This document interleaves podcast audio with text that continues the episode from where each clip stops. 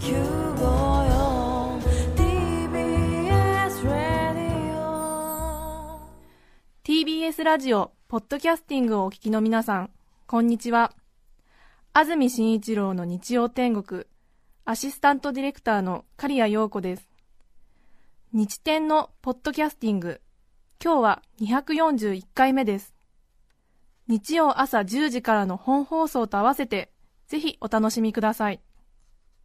それでは4月8日放送分安住紳一郎の日曜天国11時からのゲストコーナーをお聞きください。それでは今日のゲストです。外食のほとんどは生姜焼きという生活を続け5年間で食べた生姜焼きはなんと1500食という生姜焼きマニアジンジャーさんです。おはようございます。おはようございます。よろしくお願いします。どうもお招きいただいてありがとうございます。ありがとうございます。いやというかですね、はい。実は TBS さんにははいもしかしたら呼ばれるかななんてちょっと思ってたりしてました。どうしてですか？いやあの TBS さんって、はい。おそらくで私と一緒で、はい変な言い方ですけども、ええはい。皆さんちょっと疲れてらっしゃるのかな？それはそれは確実だと思います。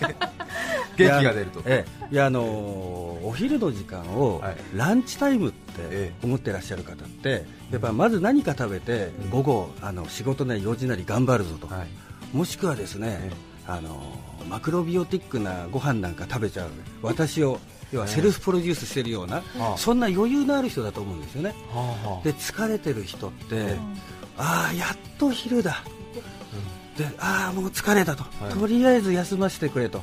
いうような時についもう頭に何も考えるのことができないような時、はい。つい頼んじゃうのがえあ疲れてるし肉でも食べとこうかと。はこんな人がつい生姜焼きを選んでるとはあ。僕は思っていました。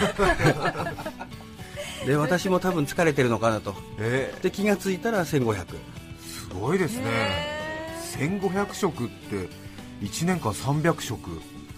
だから、まあ、い毎毎日というかまあそうですよね。週一食。5ぐらいな感じで。バカですよね。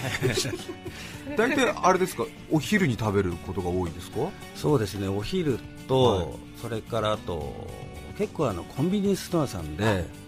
あのおにぎりだのお弁当など出てきますのでありますね。ええ。で夕食食べて、はい。帰りがけにコンビニエンスストア寄ったらああ出てたえでまたいただくみたいな。はい。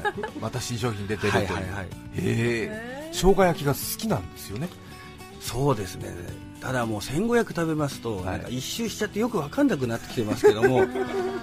ただですねあの、まあ私が、まあ、見捨てるっちゃおかしいですけども、カレーとかお蕎麦と違いますんでね、はい。もうこうなったらどこまで一緒にあのくっついていけるかとええ。思ってます、もう運命的なそうですね。なんていうんですかね、はい。裏切れないというような気持ちになってるわけですね。誰もついてきてくれないですからね。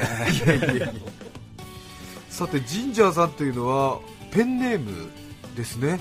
はい。いやそもそもあの、今日はあのね呼ばれたのと一緒でおそらくあの魔が差しちゃった感じで、えあの生姜焼きのブログ始めましたんで、はいもしやこんなことになるとは思ってませんでしたので。そうですか。普段はあれですか？分泌業とか？いやあのされてません。もう普通のもう生粋のサラリーマンです。全く関係ない業界のはい。サラリーマン。はい。東京都内にお勤めで。はい。そうですか。じゃあもう完全に趣味で。まあ、趣味とかもう今業になってますね。業になってる。何か責任感のようなものを、もともとまあブログねやってらっしゃる方多いですけども、はい。まあ、自分の日常生活とか書く方が多い中で、はい、なぜ神社さんは生姜焼きのブログを始めようと思ったんですか？はい。えーそもそもですね、ええ。あの後輩にですね、ええ。あのナポリタンの,、はい。あのブログを始めてる、はい。またおかしいのがいるんですけれども会社の同僚で、はいはい。えで当初は彼に付き合って面白がって、ええ。あのいろいろ食べに付き合ってたんですけども、はい。まあ、ナポリタンメインの店なんで、えまあ、その他のメニューがとはい。いうようなところで,、えで結構いろんなものを食べてたつもりなんですが、えーその後輩曰くどうも生姜焼きが多いですねと。はでブログの要はテンプレートっていうんですか、ええ。あれを作られてあはい。やりましょうと。えそれからあのしばらくあのごまかしてたんですけども、ちょっと美味しいお店後で紹介しますけども、ええ。ちょっと面白いお店に見つかって、えはい。ちょっとつい書いてみちゃってえで面白くて。はい。で今日のディレクターさんみたいに、はい。なんだ衝撃のブログみたいな形で、ええ。結構見てくれる人がいて、え。で気がついたら、はい。こんなことになって、じゃあ職場の後輩にはい。ナポリタン好きがいてはい。ナポリタンばっかりを食べてる、はい。ブログ書いている。はい。じゃあ先輩生姜焼きやってみたらどうですか？ジンジャーさんということで、はい。じゃあやってみるってことになったんですか？そういう面じゃあのあの 師匠から名前いただいたようなもんですね。そうですか、はい。え。でその方とはもう全然一緒に行けませんね。ランチ。いやところがあの生姜焼きとナポリタンは結構あの出てる店が多いです。両方ね。ああそうですかフライパンで作るという共通項がありますので ジンジャーさんのプロフィールですが1963年昭和38年生まれ48歳東京都のご出身。サラリーマン生活の傍ら2007年に開設した生姜焼き専門ブログ「生姜焼きに恋してる」は今や1日5000ページビューという人気話題になっていますカレー、ラーメン、B 級グルメなどマニアと呼ばれる人はたくさんいる中で生姜焼きの分野においてはジンジャーさんだけ。日本でただ一人の生姜焼きマニアということになります。周りの会社の人はジンジャーさんがこういう活動してるってのはほとんど知ってるんですか？皆さんは。えー知ってます。知ってる。はい。はですんであの、ええ。一緒にランチ行くとあのある意味外堀埋められますよね。あはみお店見つけときました。あはいそうですよね。逃げらんないですね、ええ。ジンジャーさん今度の歓迎会生姜焼き出る店ですよみたいな、はい。みんな食べないんですよね。え頼まないわけにね、ええ。いかないですね、ご本人は。はええ。い、でみんなもそれでねあの箸ねつついて楽しんでくれるかと結構余ってたりするんですよえね、な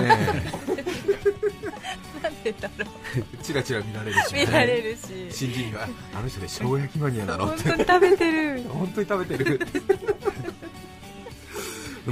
生姜焼きは日本人はみんな好きですよねでも。そう思います。そうですね。ただ言われてみてええ。気づくみたいな感じですよね、うんそうですね。はい。ですのであの生姜焼きを食べに、えーお昼行かれる方って、うん。逆に僕は少ないと思ってます。今日お昼ああ生姜焼き食べようぜっていう感じにはならない。どちらかというと、ええ。あのお目当ての日替わり定食かなんかで、はい。今日日替わり何あごめんなさい終わっちゃった。こういう時に頭真っ白になる時に、え で後ろにそのあの、ええ。ね、その店のお母さんがええ。早くしてよみたいな、はい。そういうようなプレッシャーがある時に、ついもうあじゃあ生姜焼き。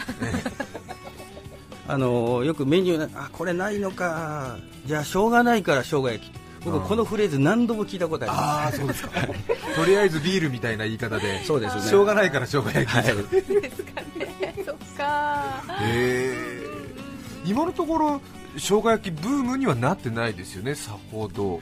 生姜ブームは来ましたけれども。生生姜姜ブームそうですよね、体が温まる、スープとかに走るんですけれどもね、ええ生姜焼きにあのねまっすぐに退治してもらってないですね。ね。はい。でも間もなく来る感じはしてますか？どうでしょう？どうでしょうかね。例えば夜の献立もそうですけども、今日は何作るぞって、えなんかそんなテンション、それから今日のテーマに上がってる時って、生姜焼き選ばないですよね。どうしようか今日みたいな時に、あ生姜焼き。それはそうだ。さっきのランチもそうですけども、あのなんつってんでしょうね、一歩影に隠れて、ね、でもいつもそばにはいてくれる、そうですあのね。愛せ愛らしくて、はい。あのいじらしい国民食だと思っていじらしい。確かに確かに。生姜焼きそもそも出始めたのはいつぐらいからかってのはお分かりになりますか？えーとですね一応昭和26年のはい。12月に、えー銀座でオープンしたあの銭形さんと、ええ。今の、まあ、居酒屋さんですけども、ええ。ーそちらが家で出されたのが初めてと。ということでネットで残ってますけれども、どうなんでしょうかね、この辺りは。そういう話一説もあると、はい、えただお店のホームページとかね、あのきちんとそうやってえ出されてらっしゃるんで、そうですか、まあ他に見たことがないんで、多うん。分そうだとは思います。生姜焼きはいろいろでも形ありますよね。はい、一番私が生姜焼きっていうとイメージするのはあの平たいあの、ハムのような丸とか、まあ、四角いような大陸型みたいな感じはいはい。のものが3枚ぐらいはい、はい、あって、はい、でちょっと切りながら食べるっていう生姜焼きをイメージするんですが、はい。その他にもあのしゃぶしゃぶ肉をこうぐーっと集めたみたいな、はいはい。バラ肉で作るはい。生姜焼きもありますし、えあとはこ衣がついてるのも。う、うん、そうですね、うんでそこにさらにあの小麦粉つけるのかつけないのか、うんうんうんあとはもう少し大きいこうゴロンとしたはい。鶏のもも肉ぐらいみたいなこういう感じのブロック型ではいはいはい。出てくるポークソテーのような感じはいはい。のものありますよね、はい。これ結構主流はどこですかね？いや今のところやっぱバラですね。バラの。バラ肉が多いと思います、はでおそらくですねあのお店のですねあの食器に左右されるんじゃないかと最近思ってきまして。そうですか。食器が先ですか、えええ。はやっぱあのお茶碗でご飯出すお店ははい。バラ肉になって、ああ。で要はネーミングも生姜焼きで出してますよね。でおそらくはおはお箸で、ええ。あのご飯を巻くとえ美味しく食べれるはい。でお皿で、えあのご飯出てくる、はい。まあ、お皿出てきた瞬間ライスってなってますけどね、はい。でそういうお店は割とポークジンジャーえはい。で書かれてるお店が多くて、えでロースですよね。うん。でちょっと、まあ、フォークとナイフも一緒に出てきて、はい。切って、はい。ちょっとステーキ風に食べましょうという、はい。は大体でも73から8人ぐらいでええ。バラのお店の方がはい。多いですね、ああそうですか。じゃあ僕はあれです少数派なんですね多分ね。もしかしたらあの珍しいあの生姜焼きをあの食べに行くぞと言って食べてるタイプかもしれない。ああそうかもしれないですね。ありがたい話です。生姜焼きそうか。まずはお店のすでにあるラインナップのその食器の形態からはい。いやもう本当に泣く泣く形を変えていくというか まあポリシーなく変えることもできる。生姜焼き出そうから、ええ。あのお店のメニューを決めるとこってやっぱり少ないと思うんですよね、えよくあのメニュー表とか見るとあの一番下の方に、はい。あのフェルトペンかなんかで生姜焼きって足して書かれてるよえう そうですか。ななんか胸がキュンとしますねなんかね今大体東京都内あちこち店行かれてるんですか？そうですね、え。だから割とあの行き尽くしちゃった感じはありますのえで、1500店行きますと、はい、だんだん今神奈川の方に、ああそうですやはりあの結局探していきますんで、えただあのネットで検索すると、はい。あの自分のブログか、はい。TBS さんの番組が出てきて、はい。あのもうあの行き尽くしちゃって探しようがないんですよね。あある意味 TBS さんのあの生姜焼きあのもう邪魔でしょうがないなるほど。さらに自分のブログの検索が引っかかってくるのがはい。邪魔で仕方ないので、なんか新しく生姜焼き渋谷区内の生姜焼き屋さん行きたいなと思って生姜焼きスペース渋谷区ってバンって打つと自分の記事が6つぐらいダーッときたんですねそうですね。これ知ってるみたいな。でドリームプレスとか厨房ですよ。みたいな。出てきます。よね違うんだよという さてそこで今日ジンジャーさんに紹介していただくテーマ私が好きな生姜焼きの店トップ3まずは一気に紹介します。私が好きな生姜焼きの店第3位大森トピック。第2位浅草びっくり食堂。第1位五反田トンキン。以上の3つです。何やら美味しい生姜焼きの店と好きな生姜焼きの店がランキング違うそうですね。そうですね。やはりまあ、疲れてるっていうのもあるんでしょうけども、はい。あのやっぱね、1000いくら払う、はい。1500円とか2000円の生姜焼きって、やっぱ美味しいんですよね、美味しいんですけれども、なんかあの背筋伸ばして食べるって感じでもないですよね、僕もどちらからというと、まあ、お店で、はい。まあ、あのまったりしてこんな横になりたいとそれぐらいのタイプなんで、まあ、そうするとやっぱり700円800円ぐらいの値段ではい。生姜焼きを出してくれえるえお店の方に、えね愛着を感じます。ちょっとこうゆったり時間が流れてるような、はい。えそうですね。でええ。で後ろであの嫁さんの悪口言ってるような姑さんがあの、はい。なんかたむろしてるような、ええそんなお店が好きですね。え そうですか。今日紹介いただくのはそんな美味しいではなく好きな方の生姜焼きのランキングになりました、はいまず第3位は大森にありますトピック。はい。どういうお店ですか？えーとですね、あの本当に普通の、まあ、喫茶店、まあ、喫茶軽食って感じなんですけれども、あの大きなひさしにですね、あの肉料理のある喫茶店と、へへえですよね、え。なんでこんなネーミングをするんだろうと、え。ででもそこがもうとにかくもう壺に入りまして、はいで中に入るとやっぱりさっき言ったような感じで、あの宿題してる人もあれば、はい。なんかカップルで来てる人もあれば、えあの一人で帰りたくないで飲んでる人とか、はい。あるいはマルチパーポス空間になってます。はあ マルチパーポス空間。奥になぜかインターネットがあって、はい。なんかねあのお店の方なんか FX でも一日やってるのかなみたいな、ええ。そんな感じがあるような、へ良くも悪くもカオスなでもあの 好きです。あそうですか。3時間ぐらいいても多分気づかれないんじゃないかと思います3時間いても別にあの問題ないようなはい。もう空気になれる。空気があるわけですね。その優しい空気感はあります。ええ結構大きなお店なんですか？そうですね。ランチタイムは結構混んでらっしゃいますけどね。そこで出される生姜焼きがはい。どういう生姜焼きなんでしょうか？いやまずやっぱボリューム感がすごいですね。ボリューム感が、ええ。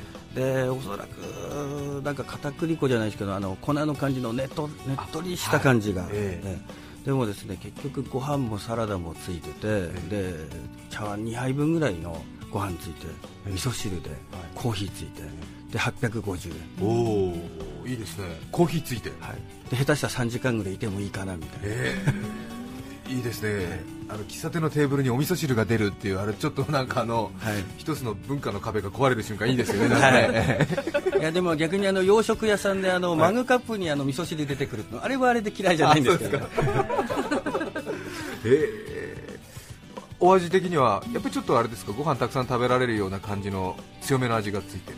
濃いですね。濃いですね、はいいいですね。ね甘系がしょっぱい系かは。いは、はい。であのどちらかというとトピックさんはまあ甘い方ですかね。でもまあご飯にあの巻きやすい感じのお肉で。なるほど、はい。うん。第3位は大盛りのトピック、第2位は浅草のびっくり食堂。名前がもうすでにびっくりですけど、これは浅草ということで庶民的な洋食屋さんといった感じでしょうか？えーというかあの定食屋さんです。定食屋さん。でもっと言うとですねやっぱりあの場所柄ですねあの競馬中継を見ながら、えー競馬新聞を読みながら、はでお酒を飲みながら。場外馬券売り場近いですね、はいはい。えそこでまあどちらかというとそういったお店です。えはあじゃあちょっとあれですね、えー、と初めてでちょっと入りにくいなというかそういう常連に固められてるなっていう、はいはいはい、えですんでねでも本当に美味しいんですよ、ええええ。ですけども、まあ、そういうお店なんで、えはい。まあ言ったらあれですけども、美味しい必要がないんですよね本来は。うん、競馬中継とはい。競馬新聞が必要で、そうですよね、はい、でも美味しいんですよ、うん。でおそらく、えーお客さんももしかしたらお店の方も意識してないかもしれないですけども、はい。ここは本当に僕も行ってびっくりしました。そうですか、はい、で注文してすぐあっという間に出てきますけども、大ぶりのあの肩ロース肉で、ええ。生姜がささっとかかって、はい。でお肉も柔らかくて。えここは本当におすすめなんですけれども、はい。あのどこ探してもあの僕のブログ以外記事が出てません。え そうですか、もうほぼ全員がテレビの競馬のはい。番組見て競馬新聞広げてはい、予想している、はい、ちょっと女性は入りにくいでしょうか結構いますか？いますね、あえ。まあ、でも競馬新聞読まれてますけどね。そうですよね。じゃああれですうんね、持っていうん競馬やらなくても競馬新聞こう 持ってると居心地いいかもしれないですね、ですのでねあのこのおじさんの私ですら浮いてましたから雰囲気が、えーえーえ。ー競馬しないのにえこいつ競馬しないのに何ここ座ってんだろうみたいな、そうですね、えーでもそんな美味しい生姜焼きは求められていないにもかかわらず、そこで出される生姜焼きが美味しい。すごく美味しい、あまさにびっくりしました。あいいですね。そうですね。びっくり食堂。すごいね。ん。えー。結構やっぱりあれですかね。味が強めについてるんでインパクトが強いということはあるんですよか？そうですね、だからいやでも本当にここはなんつったらいいんでしょうね、もう本当にもうお手本にしたいぐらいのそうですあの味と作り方と、多分そんなに凝って作ってないと思うんですよね、なるほど。そうですね。そうなんです。素敵です。それが逆に。はい。はあそう。確かに。ソース焼きそばとかもねあまり凝って作ると意外にちょっとあのーいろいろな違う部分がアピールされてきて意外に具なしで作ると一番うまいなみたいな そういう時ありますよね。そうですね。そして生姜焼きマニアジンジャーさんが選ぶ私が好きな生姜焼きの店第1位に輝いたのは五反田のトンキンです。ひらがなで飛んで、えー金銀銅の金でトン金これは結構名前聞くとんかつ屋さんですよね。そうですね、ええ。とんかつ屋さんです、はい。ええ。でどちらかというとあのニンニクをあのたくさん使うとはい。あのいうことで結構あの知られてるお店です、はい。生姜焼きはとんかつ屋さんで結構でもとんかつ屋さん生姜焼きメニューの一番最後の方に来ますよね。最後の方ですね。最後の方ですよね。ありますね。ありますよね、はい。えあのランチとかでもあるんですけども、はい。明らかにランチタイムに生姜焼き頼むと、ええ。なんか厨房のリズムを崩すって感申し訳な。い、ええそうですよね。頼みにくいですけど、え。ーグループで行っておとんかつ食べたいっていう2人ぐらいのリーダーについてってちょっととんかつじゃねえんだよなって人が生姜焼きみたいなことになるんですよね、で生姜焼きですかなんて念押しされちゃったんで。す ね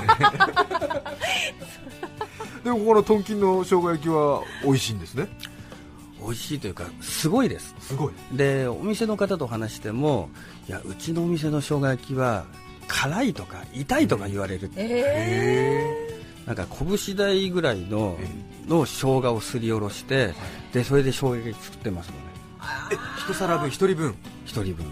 人間の手の拳分ぐらいの生姜をすりおろす、ビリビリきますね。すすごいですよ、ええじゃあ豚肉っていうよりももう生姜メインみたいなそうですね珍しいお店ですよね、なんかなんかもう溶岩が流れ出すような感じで肉の上にかかってますのであららららら、えー、じゃあご飯が進みますかね。お酒が進むのかな？お酒が進みますね。そうでしょうね。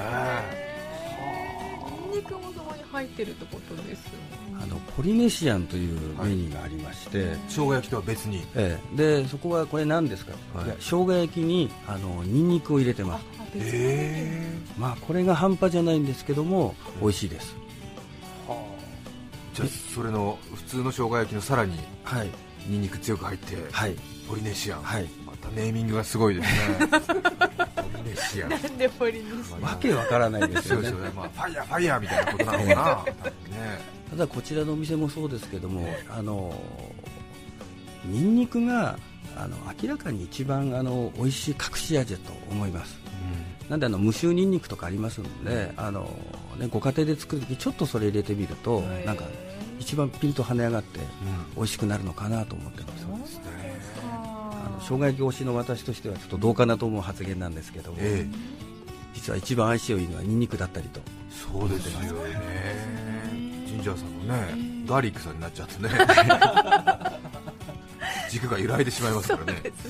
へえでもなんかあれですね。さすが1500点いってるだけありまして。えなんかこえ謙遜しながらもう、うん、はい。やっぱり生姜焼き愛がそこにありふれああ溢れるという、あそうですね。ありがとうございます。大盛りのトピック浅草のびっくり食堂そして五反田のトンキン3つの店を紹介していただきました。それではここで1曲お聴きいただきます。横浜市ショパン・ショボンさん56歳男性の方からのリクエストありがとうございます。生き物係で花は桜君は美しい。4月8日放送分安住紳一郎の日曜天国ゲストコーナーをお聞きいただいています。著作権使用許諾申請をしていないためリクエスト曲は配信できません。引き続きゲストコーナーをお楽しみください。横浜市のショパン・ショボンさんからのリクエスト生き物係で花は桜君は美しいお聴きいただきました。改めまして今日はゲストに生姜焼きマニアのジンジャーさんをお迎えしています。大人気1日5000人が訪れるジンジャーさんのブログ。タイトルは「生姜焼きに恋してる」ジンジャーさんが食べ歩いた6年間が結集されたブログです。膨大な情報量です。皆さんもきっと自分好みの生姜焼きのお店が見つかります。はい。もともと神社さんはベジタリアンだったんですか？まあベジタリアンというかあまり肉は食べる方ではなかったですね。ど何があったんですか？いやもう本当にあの後輩に後輩に、はい落とし込まれて、えで気がついたら、はい。追随者がいないので第一人者になってええ。もう仕方がないので、はい。しょうがないから生姜焼きを食べ続けるしょうがないから生姜焼きを食べ続けている。ブログなどをやりますとやっぱり反響があって続けてくださいとかそういう声があるのでちょっとやっぱりもう引けないっていうところありますよね。どうですか？そうですね、えいや誰かが続いてくれるんでしたらですけれどもね、間違いなくあの、はい。私が辞めたら、はい。多分誰もついてこないですんでいやー第一人者っていうのは皆さんそういう責任感生じるみたいですよ、あの即席麺マニアの大山即席斎さんもはいはい。私が辞めたら誰もやってくれる人がいないからって言って泣く泣くインスタントラーメンを毎日食べ続けてって。年々お辛そうになってます。わかるような気がします。ちょっと生姜焼き卒業したい気持ちもあるんですか？昔はですねどうやってやめようかばかり考えた時期がありました。でもやっぱりもう一緒に歩んできた戦友みたいなイメージが生姜焼きにはあるんですねきっと、え。ですよねここまで寄り添ってもらったんでね。そうですよね、はい。え今日みたいな奇跡な日もありますしえいえいえいえいえ。そうですよね。生姜焼きを食べ続けることによって新しい世界が一つ開けたんですもんね。ありがたいことです。そうですよね。カレーやうなぎじゃなくてよかったなと。ええ。そうですか。今日はジンジャーさんに好きな店を紹介してもらいましたが美味しい店はまた別にあるということで それはまた別の機会に聞きたいと思います。あの生きてるうちに呼んでいただければ今日はどうもありがとうございました。どうもありがとうございました。4月8日放送分安住紳一郎の日曜天国ゲストコーナーをお聞きいただきました。それでは今日はこの辺で失礼します。安住紳一郎のポッドキャスト天国。今日4月8日は始圧の日です始圧の心は母心押せば命の泉ワクワクドキドキ。TBS ラジオ954